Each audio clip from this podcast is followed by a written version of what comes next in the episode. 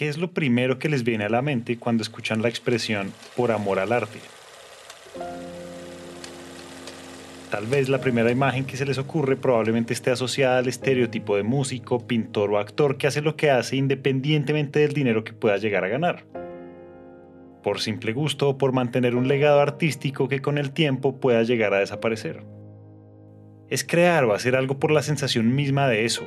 Crear, sin esperar nada a cambio más allá del placer mismo de sentir que se está haciendo algo que está bien o que simplemente nos llena el alma. Y es más, puede que en algún momento de nuestra vida hayamos sido esa persona. Opinión impopular. Todo lo que se haga por amor, que en realidad pueden ser muchas cosas, merece ser digno de reconocimiento, respeto y sobre todo admiración.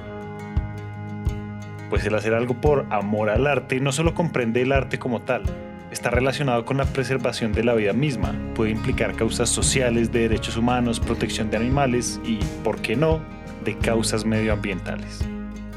Bienvenidos a un nuevo episodio de What What. Hoy nos adentramos en el arte de la conservación de ecosistemas. Desde muy pequeño he sido un famoso del cuidado y la protección del medio ambiente. Un arte que daría sus primeros pasos en el oriente antioqueño colombiano.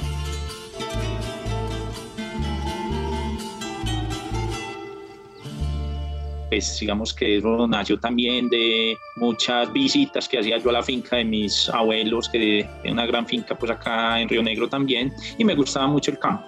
Y que conoceremos a través de la voz y la experiencia de Eduardo Espina.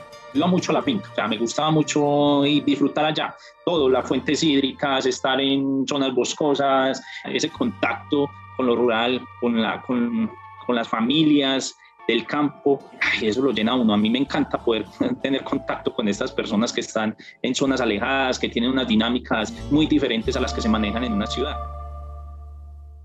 Conectar desde muy joven con la naturaleza y los ecosistemas hizo que Edward pudiera ver en la ingeniería ambiental una forma de seguir conectando su pasión con su vocación.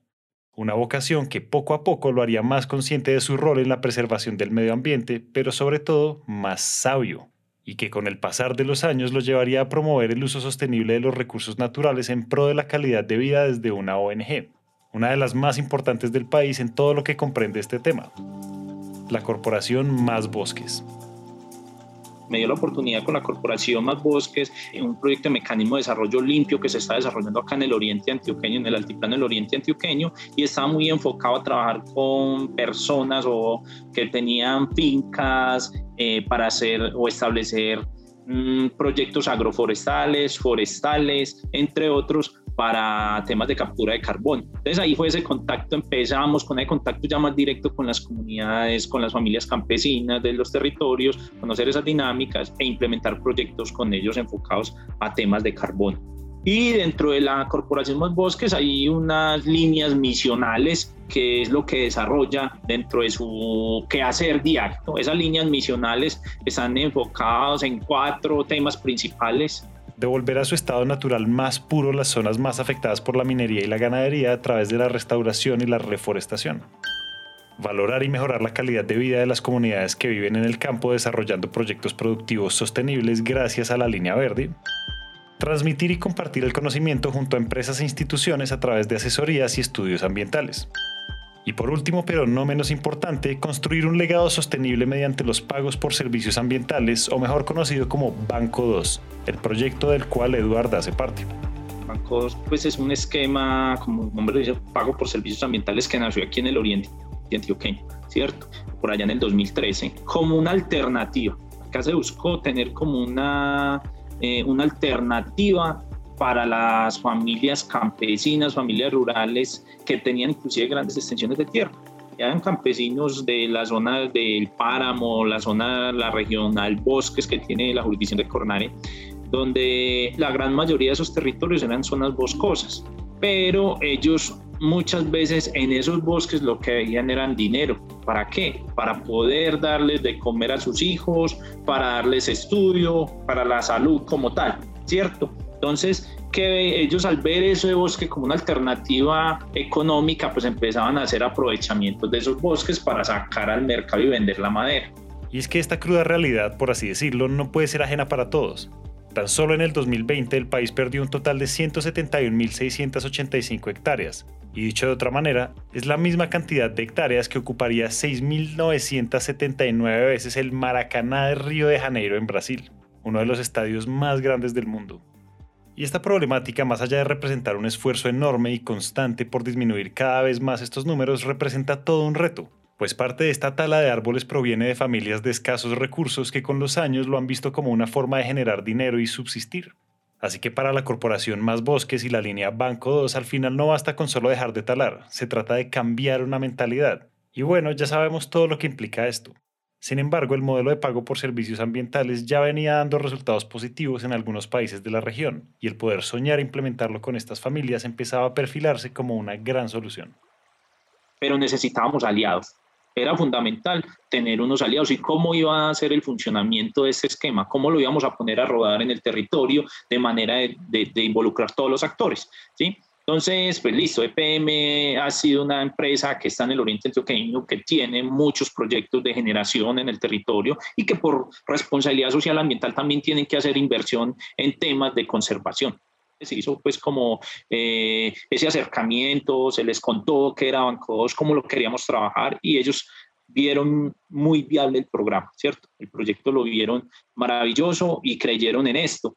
Entonces ahí fue donde se involucró de parte voluntaria, muy voluntario, porque eran recursos que ellos colocaban por responsabilidad social y ambiental, eh, el poder iniciar una, un esquema de este tipo con estos campesinos. Y a medida que se vieron eh, que se vio que el proyecto era eficiente, pues que los recursos se le transferían a las familias, que se estaban conservando ecosistemas, se fueron, fueron llegando más aliados. La clave estaba en convencer a las empresas de que esta era la mejor forma de compensar su huella de carbono, mientras que al mismo tiempo sus aportes ayudaban a solucionar un problema de base como la tala de árboles, ofreciendo una nueva oportunidad para todas esas familias que en el fondo siempre habían querido hacer bien las cosas. Ahora, en esta historia existe esa otra cara de la moneda. ¿Qué pasa con las personas que por el contrario siempre han cuidado y preservado el medio ambiente sin recibir nada a cambio? ¿Qué pasa con esos campesinos y campesinas que dentro de sus labores diarias siempre han cuidado los árboles y sembrado diferentes tipos de cultivos? ¿Qué pasa con esos que hacen esto por amor al arte? Convertir a las familias que antes talaban en protectoras de ecosistemas era un cambio de altísimo impacto, pero convencer, reconocer y compensar económicamente a aquellas que durante años lo habían hecho a conciencia y sin esperar nada a cambio, definitivamente era ir un paso más adelante. Y les empezamos a mostrar, venga señores, es que si ustedes nos conservan van a recibir un pago por, ese, por esas acciones de conservación, ¿cierto? Esto no es un subsidio, realmente le estamos reconociendo esas actividades de conservación. Muchas veces ellos saben más que nosotros que hemos estudiado. Aquí es donde esas interacción, donde aprendemos parte y parte. Entonces es valorarles a ellos esos servicios de cierta manera y mostrarle a ellos que es que conservar también es un proyecto productivo para ellos.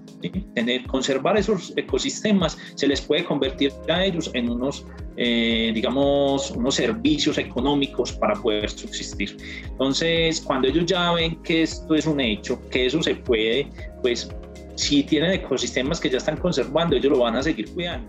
Hoy podemos decir que más allá de ser un puente entre empresas, instituciones y comunidades rurales, Banco 2 ha sido un facilitador uno que ha sabido transformar las necesidades de responsabilidad medioambiental de empresas, los planes y apuestas de gobiernos locales y la cotidianidad de familias campesinas en acciones poderosas en torno a la conservación de ecosistemas naturales de Colombia, dando respuestas y nuevas formas de hacer las cosas para quienes durante muchos años no sabían cómo dar su granito de arena y hacer parte del cambio. Ahora, hagamos un pequeño flashback y vamos a nuestro episodio anterior decir que cero, ser cero, cero en emisión, pues eso es muy utópico, pero eh, hoy tenemos una parte en reducción y tenemos una otra parte compensada con un programa que tenemos eh, de, en alianza con, con la Corporación Banco 2, donde la parte que no logramos reducir eh, se compensa con el programa de Banco 2, que es un programa que en lo personal me parece súper bonito porque es no solamente eh, reducir las emisiones, sino tiene un impacto social porque las personas que cuidan los bosques nativos pues también se ven beneficiados. Ese es otro proyecto muy interesante y es una de las líneas que manejamos dentro de pago por servicios ambientales y son los proyectos que son certificados, ¿cierto? Eh, actualmente tenemos dos proyectos en el oriente antioqueño, cerca de 14 mil hectáreas aproximadamente certificadas por entidades idóneas eh, para nosotros poder sacar al mercado bonos de carbono es un proyecto mucho más técnico porque es toda esa medición y cuantificación que tienen los bosques de carbón y de acuerdo pues a, unas, a unos temas de deforestación o de cálculos de deforestación en, en, el territorio. Esos bonos, al ser certificados, los tenemos que sacar a un mercado también, digamos, de empresas que requieran bonos certificados. Un ejemplo es Nutresa. Nutresa actualmente, ellos tienen las galletas TOS, toda la línea de galletas TOS la tienen certificado como carbono neutro, porque ellos nos compran esos bonos de carbono a nosotros. Entonces hicieron su medición de huella de carbono y actualmente la compensan a través del proyecto que nosotros tenemos certificados acá en el Oriente Antioqueño. Si bien lo que empezó siendo para algunos ese por amor al arte o en este caso por amor al medio ambiente, da fe de que esa transformación y nuevas dinámicas para quienes han dado el alma en este proceso ha trascendido a un plano que va más allá de lo económico se ha convertido en un hábito que ha mejorado su calidad de vida. A nosotros tener familias campesinas, también buscamos aliados que nos puedan fortalecer a estas mismas comunidades a través de proyectos productivos. Entonces, tenemos proyectos productivos de apicultura, meliponicultura, ecoturismo, eh, estamos haciendo proyectos agroforestales, hay unas líneas grandes que nos pueden involucrar a mejorar esa calidad de vida a través de la sostenibilidad. Eh, ustedes saben que el manejo de abejas, pues a nivel mundial, es uno de los grandes polinizadores que tenemos y son súper importantes, pero también les está generando ganancia a través del proceso y producción de miel como alternativa económica el trabajo de usted enseñarle a un campesino cómo manejar una cámara trampa para reconocer qué animales tiene en su territorio, cómo aprender a valorarlos, que eso se les convierta después en una alternativa de ecoturismo, ¿cierto? Que ellos muestran, venga señores, es que por aquí este es un corredor de jaguar, en un inventario participativo donde ellos mismos aprenden a manejar cámaras binoculares, a reconocer qué flora tienen en el territorio, eh, se apropian más ellos cada vez se van apropiando más y ven unas alternativas sostenibles en el territorio como alternativa económica. Gracias a Banco 2, hoy en día ya son más de 21 mil familias que se han visto compensadas a través de pagos por servicios ambientales y 365 mil hectáreas de ecosistemas que se han podido conservar en este proceso. Y lo mejor de todo es que esa iniciativa que un día empezó siendo local y que se fue afianzando entre comunidades y campesinos a lo largo del país aún sigue dando mucho de qué hablar es que historias bonitas son muchas, y más en este tema, ¿cierto? La mayoría de mensajes son muy positivos. Ellos manifiestan eh, la inquietud de poder estar en el esquema muchos años y, y, las mismas empresas se dan cuenta en los encuentros que hacemos eh, esos mensajes tan dicientes, tan bonitos que tienen los campesinos para con ellos, de, temas de, conservación, de preservación, pero también hay unos temas muy bonitos, es que cuando ellos reciben esos dineros nos cuentan experiencias en que han invertido esos recursos, ¿cierto? La idea es que esos recursos sean muy bien invertidos, que tengan unos, eh, unas líneas en que invertirlos y es satisfactorio para nosotros conocer el progreso que tienen ellos cuando hacen una muy buena inversión. Y frente a esto último queremos hacer doble clic en algo antes de irnos. Gracias a ese por amor al arte, por la preservación de los ecosistemas y la vida misma que un día algunos decidieron elegir como vocación, hay una reflexión muy poderosa. Sin darnos cuenta, ellos siempre nos han estado cuidando. Y en cuanto a ellos, ellos cada vez más se están reinventando.